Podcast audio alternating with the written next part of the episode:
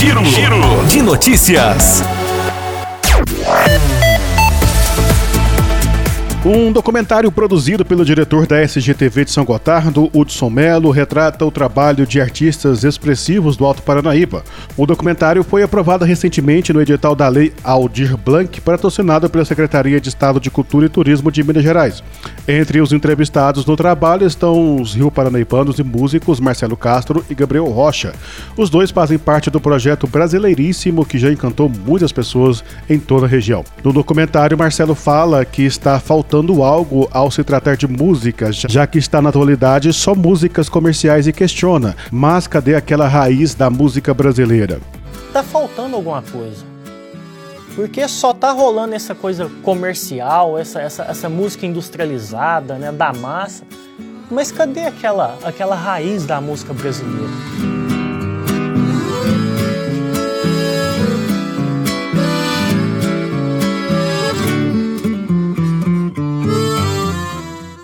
Andar assim na contramão mesmo, porque a música instrumental no Brasil de modo geral e no interior ainda mais, né, ela não tem assim uma visibilidade com merecia ter. Né? Gabriel Rocha, por sua vez, que também é professor de música, destaca que a vontade dos dois é de mudar esse cenário e que falta incentivo. Segundo ele, os dois precisam de parceiros, porque não conseguem fazer nada sozinhos. Ele destaca que na região não tem um SESC e que muitas vezes não tem apoio das próprias prefeituras na nossa região, a nossa vontade é, é, mudar isso, né? É dar uma visibilidade maior nisso a gente precisa de parceiros, a gente não consegue fazer as coisas sozinho. Aqui não tem um SESC, não tem muitas das vezes teatros, não tem muitas das vezes apoio das prefeituras.